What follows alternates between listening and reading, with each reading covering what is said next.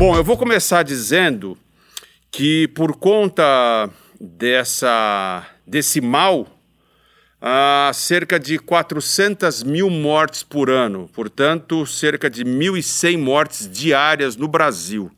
E aí, claro que as pessoas podem imaginar que eu esteja falando, por exemplo, da Covid. Não, não estou. Nós estamos no mês setembro vermelho e, portanto, vamos falar de males cardiovasculares. E por isso também estamos aqui com eles dois, a Elisa Pritsopoulos. Acertei? Acertou, e muito é, bem. que é profissional de educação física, e também o doutor Rafael Ozug, que é médico cardiologista. Tudo bem, doutor? Tudo bem, tudo bem. Eu, eu falei uns números aí que são bem impactantes. É a maior causa de morte do mundo, é isso? Sim, segundo a OMS, né, que é a Organização Mundial de Saúde, as doenças cardiovasculares são a principal causa de morte no mundo. E aí inclui infarto, AVC, né, e todas as outras causas de doença cardiovascular. Antes aqui a gente estava batendo papo, comentando sobre, claro, a beleza da Elisa. E quando a gente fala a beleza, é muito mais por uma questão de saúde até, né? Que é uma pessoa que se cuida muito e ela está fazendo, come direitinho, faz tudo direitinho. Sua mãe é linda também, da mesma forma.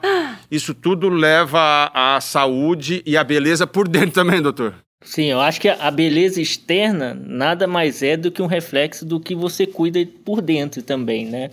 Então, assim, se você tem uma boa saúde, uma boa alimentação, isso vai re refletir na pele, no cabelo, na, na estética da pessoa. O que a gente vê muito é as pessoas querendo transformar de fora para dentro.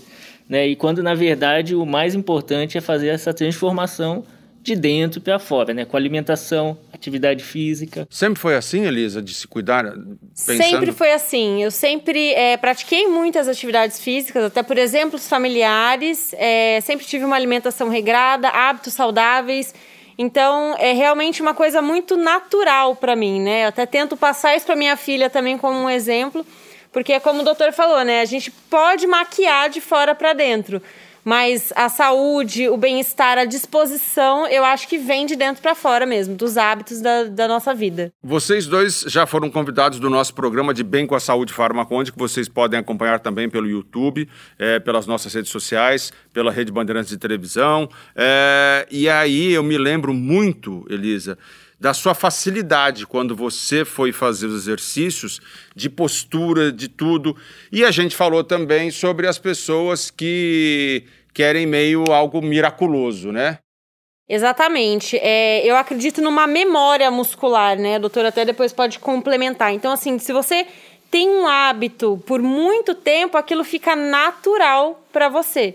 É, como eu sempre fiz muitos exercícios, para mim é mais fácil né, experimentar novas modalidades e praticar os exercícios de forma o mais correto possível.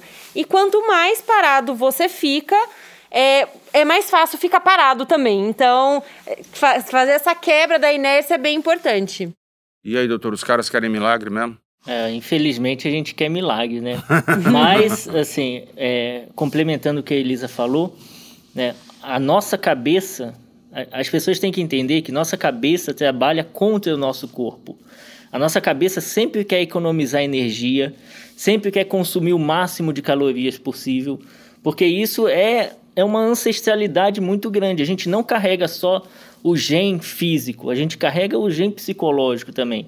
Então, na nossa cabeça, na, na, na ancestralidade lá atrás, a gente tinha escassez de comida, né? Então, assim, e a gente não podia gastar energia, porque era escassa a comida. Eu acho que a minha família sofreu muito fome.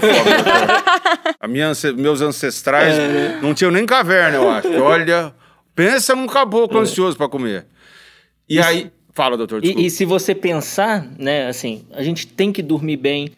Então, assim, na época das cavernas, né, chegava a noite, todo mundo ia dormir. Porque tinha que guardar energia, aumentar a testosterona durante a noite para quando acordar, caçar o primeiro alimento que tiver. É, então, assim, hoje a facilidade da alimentação, a alimentação industrializada, hipercalórica, tudo isso contribui para a gente ficar cada vez mais sedentário. Só que a gente não mudou a nossa cabeça. O que a Elisa falou é muito importante da questão da memória, né? Quando você começa a mudar um hábito, a gente passa por etapas para conseguir criar um hábito novo. Né? Então, assim, a gente divide teoricamente ali em quatro etapas, né? Tem o cara que é inconsciente e incompetente. Ele não sabe o que ele tem que fazer e ele não faz. Quando ele se torna um consciente e incompetente, é aquele que sabe o que precisa fazer, mas ainda não começa a fazer. Todo mundo sabe que tem que comer bem, se alimentar bem, fazer atividade física, mas não faz. A terceira etapa é o cara que se torna consciente e competente, né? Ele começa a fazer uma atividade física e é nessa hora que a maioria das pessoas desistem, porque é muito difícil fazer atividade física para quem não está acostumado, porque gasta energia, né? Gasta tempo, o cara é ansioso, tem que trabalhar, tem um monte de coisa para fazer. Mas se ele persiste ali por alguns dias, e aí o, o profissional de educação física, uma nutricionista, vai fazer a diferença porque as pessoas se comprometem com os outros, não se comprometem com ela.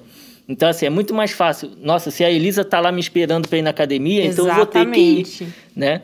E aí vem a quarta fase, que é quando você cria o hábito. O hábito nada mais é do que você um, ser um competente e inconsciente. Você começa a fazer de forma inconsciente as coisas. Já virou rotina, Já virou né? Rotina. Você, do mesmo jeito que você acorda, lava o rosto, escova o dente, você faz o seu exercício em determinado momento faz uma seleção de alimentos mais naturais, mais saudáveis e vira um, um hábito. Eu estou pensando aqui em que fase que, que fase você tá. eu prefiro não comentar, mas é, não, eu acho que eu estou na fase 3 eu tenho consciência e estou aí na, na busca, né? persistindo para mudar.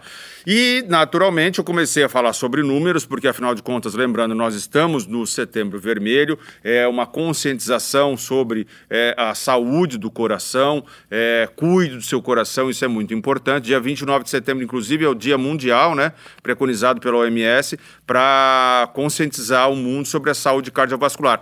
E é, um outro número bem importante é que no Brasil, cerca de 38 milhões de pessoas sofrem de um mal silencioso, é, muitas vezes silencioso, que é a hipertensão. São os números, né? É, 9 por 14, a coisa já está começando por vinagre, né não? Isso. Se, se, assim, às vezes falando esse número, as pessoas não têm uma real noção do que é a hipertensão dentro da sociedade. Mas para você ter uma ideia, quase 50% da população é hipertensa. Desses 50%, só 30% tem a pressão controlada. Então, assim, é uma quantidade de pessoas sob risco muito grande. Né? E é aquilo que você falou, acima de 14 por 9, pelo menos em duas medidas em dias diferentes ali, já abre uma atenção para você procurar um médico para investigar e é uma doença, infelizmente, silenciosa. E a maioria das pessoas descobre que é hipertenso porque tem uma dor de cabeça ou passou mal, quando vai no pronto-socorro para medir, que descobre que está hipertenso. Mas não foi a hipertensão que levou aquele sintoma, né? Foi ele foi lá por algum outro motivo e aí descobriu ser hipertenso. Por uma questão de hábitos mesmo, né? Que são, Exatamente. Então, você, é, quando dava aula mais em academias e tudo mais, tinha ali os seus alunos particulares tudo, é, o que, que você percebia sobre evolução só com exercício já evoluía? O que, que você percebia? Já evolui bastante, né? É, o exercício bem controlado, principalmente para pessoas hipertensas, né? Que é o, o tema que a gente está tratando, ele ajuda né, nessa manutenção, doutor, depois também, por favor, pode me corrigir se eu estiver errada, e consegue até ajudar na, na medicação, né? Obviamente, o paciente jamais vai tirar medicação por conta, só porque está fazendo exercício, mas num trabalho multidisciplinar, o exercício pode sim ajudar né, no controle dessa pressão alta e vai ajudar em outros aspectos, como a redução do peso corporal, é, vai diminuir o sedentarismo, que também são fatores de risco para né, quem é hipertenso. Além de começar a se alimentar melhor, né, o exercício ele promove essa mudança de estilo de vida. Então, se você reduz o consumo de sal, você começa a comer melhor, toma mais água e faz o exercício, você tem um controle melhor. E isso é visível, né? Os alunos relatam que muda a vida mesmo, a disposição, o bem-estar. Então, com certeza, o exercício é fundamental quando bem controlado, com autorização né, do, do médico, e assim. E assim vai, vai dando a, a essa. essa e, e, vai beneficiando a pessoa em vários setores. Eu estava pensando aqui, que eu já estava me movimentando para fazer uma pergunta, mas era uma colocação na verdade, é que As duas coisas acontecem, né, doutor? Se a pessoa come e engorda, ela vai ter ali vários desdobramentos muito ruins, como diabetes, né, pressão alta. E o contrário acontece também. Se a pessoa começa a se exercitar, ela também começa a ter benefícios em vários setores, não é não? Sim. O que a Elisa falou está totalmente correto, né? Porque assim, a gente foca muito na medicação. A medicação é importante, assim como um muro que está caindo precisa de uma escora. Tem que conter, né? né? Com Mas certeza. o que vai consertar aquele muro que está caindo, ou seja, um paciente que está hipertenso, é ele começar uma atividade física, entendeu? É ele começar a se alimentar melhor. E o melhor caminho para você começar a mudar é pela atividade física. Porque a atividade física, a gente já descobriu diversos hormônios, né, neurotransmissores que são liberados durante a atividade física que acalma a pessoa, que desinflama, que diminui o estresse. Né? Caminhada que... mesmo já faz muita diferença. A gente falou nisso no programa, né, Elisa? Já é melhor que nada, né? Ah, hoje eu não consigo investir no personal trainer ou não tenho tempo porque viajo muito, trabalho muito. Mas, gente, faça uma caminhada, desce de escada, em vez de ir de carro, pega sua bicicleta e vai até o local que você precisa ir. Já é uma movimentação corporal. Hoje em dia, o exercício ele não precisa ser em uma academia, com uma música, com um espelho, com a roupinha bonitinho. Você pode estar tá com o seu look de trabalho e andar até né, a esquina, andar até a praça. Você já está movimentando o seu corpo. É isso que importa, né? Às vezes a gente espera uma situação muito ideal e ela talvez não exista para algumas pessoas. Então, Faz o que você tem, vai brincar com seu filho, vai jogar bola, vai andar de bicicleta. Já é uma movimentação, já sai do sedentarismo, né? Que é bem interessante. E eu falei sobre alguns números, e claro, a gente sempre, quando fala de saúde, já há quase dois anos, a gente acaba falando de Covid. O Covid levou as pessoas a se movimentarem menos, as pessoas a ficarem mais estressadas e a deixarem de cuidar de fazer exames, doutor? Sim, com medo da Covid, né? As pessoas deixam de acompanhar aquelas que têm doença crônica, aquelas pessoas que são cardiopatas ou que são hipertensas, elas deixaram de ir na consulta médica. E olha só, para a gente até é, colocar em números também, uh, os piores casos, uh, o maior índice de morte por Covid também está relacionado a, a, aqueles que sofriam de problemas cardiovasculares, não é isso? Sim. Porque se você já tem um órgão que já é um pouco debilitado ou muito debilitado, né? Aquilo ali, quando vem uma infecção que você precisa exigir mais do seu corpo, ele não consegue dar tudo o que precisa. Então ele acaba entrando em falência. Fora que o problema da doença cardiovascular é o que está por trás e que vem de anos e anos, né? Então, assim, é um sedentário, é um cara que se alimenta mal, que não se nutre bem, tem um sistema imunológico já baixo. E aí a consequência é ele desenvolver uma doença cardiovascular. Mas quando você olha por trás o que está ali, né, tem um monte de fatores ali, como o próprio sedentarismo, né, que já contribui para que ele vá evoluir de forma pior. E é o que a gente viu. Primeiro eram os pacientes com doença cardiovascular, diabetes, né, renal crônico. Aí depois a gente descobriu que não, os obesos também evoluem pior. Por quê? Pela dinâmica, pelo excesso de inflamação, pelo sedentarismo.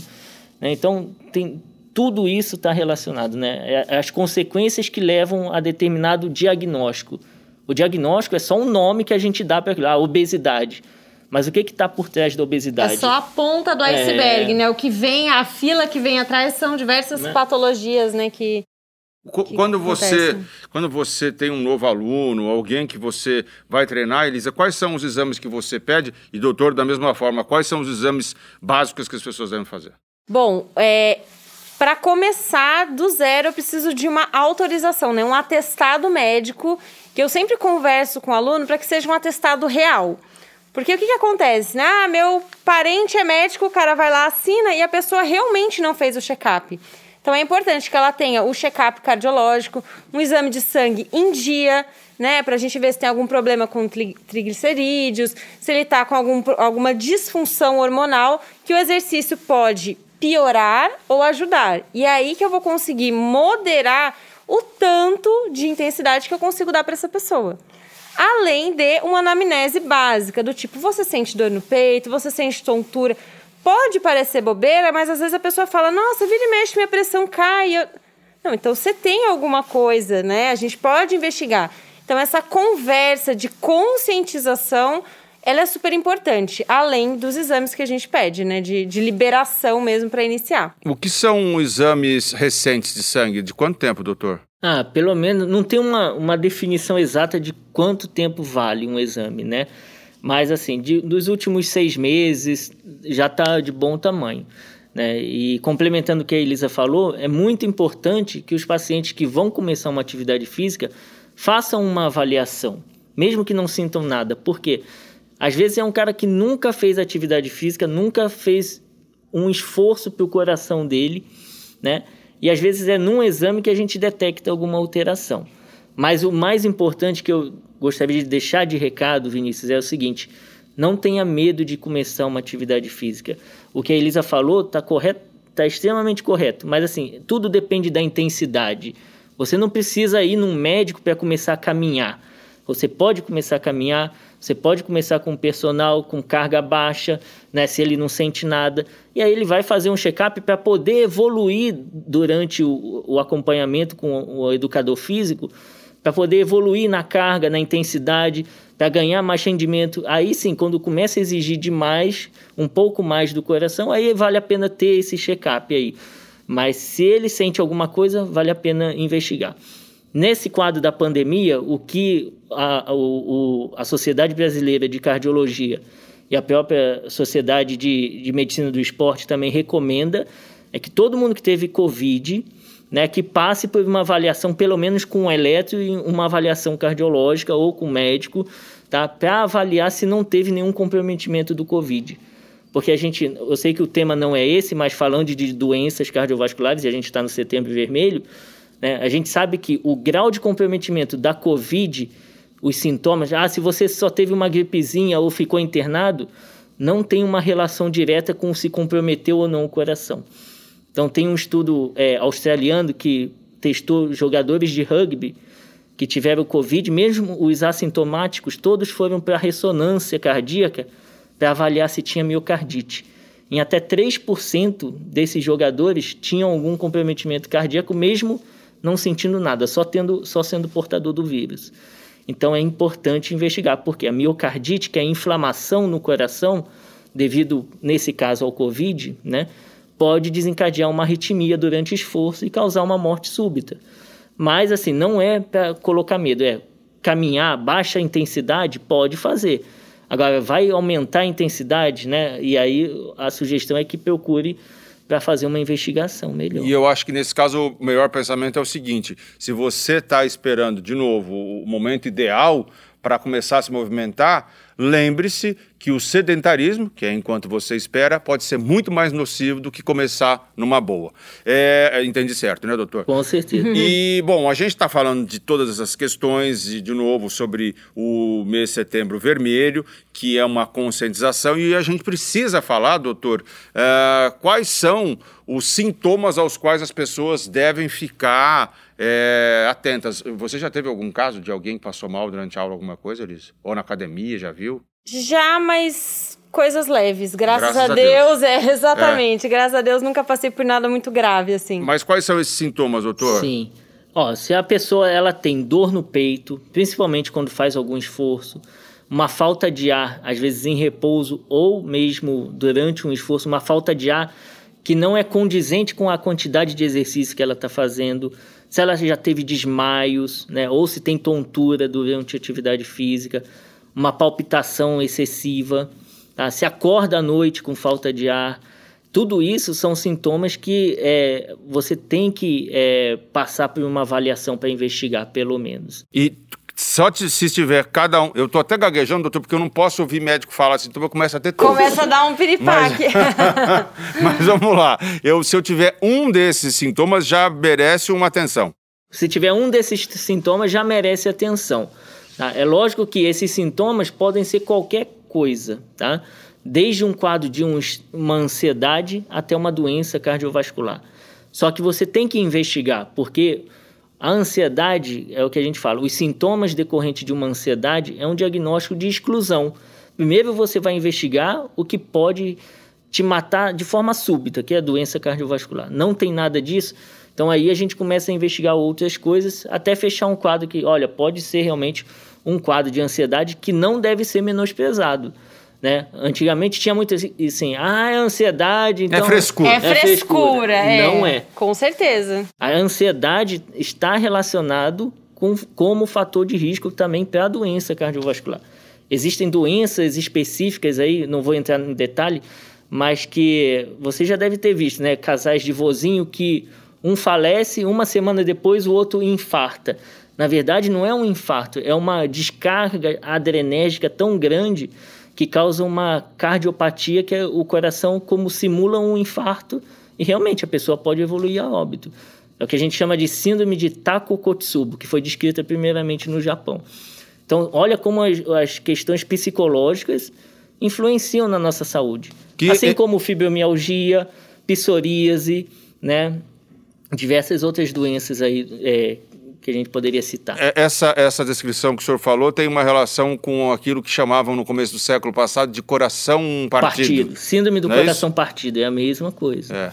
Entendeu? Então, assim, veja como não podemos é, é, é, negligenciar um quadro de ansiedade. Né? Fora a questão que a ansiedade leva a pessoa a ser mais sedentária, a comer mais de forma compulsiva, que ela vai descontar em algum lugar, ou fumar, né? O, assim, quando a gente fala, ah, tem que parar de fumar, primeira coisa, você tem que identificar qual é o motivo que faz ela fumar. É uma pessoa extremamente ansiosa, então eu tenho que tratar a ansiedade dela para eu conseguir fazer com que ela pare de fumar.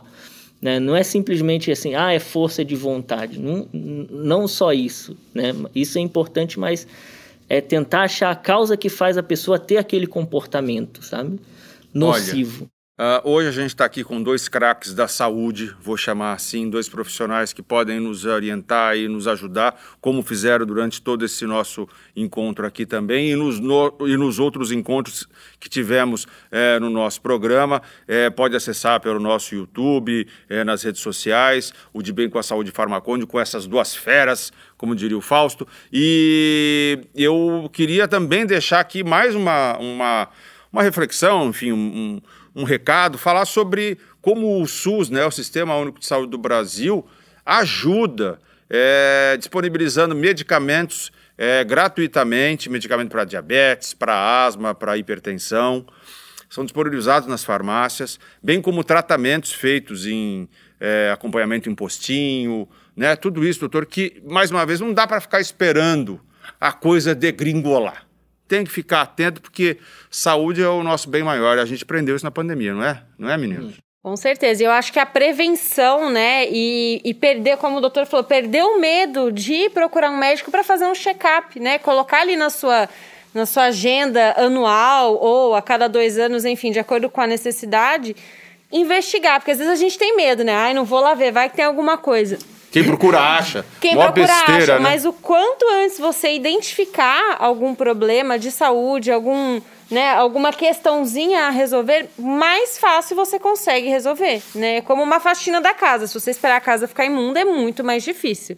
Então, deu uma sujeirinha ali, você já limpa, já se reorganiza para conseguir ter uma boa qualidade de vida, né? Eu adoro, adoro como você encoraja as pessoas. Doutor, alguma coisa para complementar? Não, eu queria só complementar a questão de assim, hoje a gente vive com um excesso de informação. Né? Informação não falta, só pegar o seu celular e você vai achar um monte de coisa, às vezes até mais do que, que a gente está falando aqui. Mas o mais importante do que você ter informação é você ter competência de ação. Se você não partir para a ação, de nada adianta você ter essas informações. Então comece a caminhar, comece a a se movimentar mais, faça comer esses menos. 10 mil passos, comer menos, né? E é, resumindo, é assim: se você é uma pessoa muito comprometida com os outros, que é o que eu vejo na maioria do, dos meus pacientes, eles são extremamente comprometidos com os outros e muito pouco com eles. Então, se comprometa com um profissional de educação física, com seu médico, com seu nutricionista, porque isso é uma forma de você enganar o seu cérebro, né?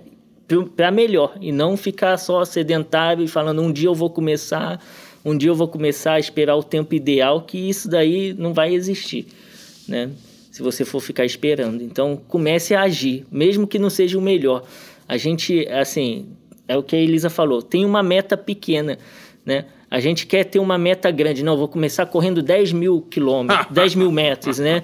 Entendeu? E aí ele se frustra que não conseguiu e desiste. Fala, ah, não, não vou mais. Então, assim, começa pequeno. Não, vou dar uma volta no quarteirão. Vou subir de escada até o meu apartamento. Já é um começo, né? Comece pequeno, porque você vai aumentando, melhorando sua autoestima e aí você consegue entrar num ciclo de melhora.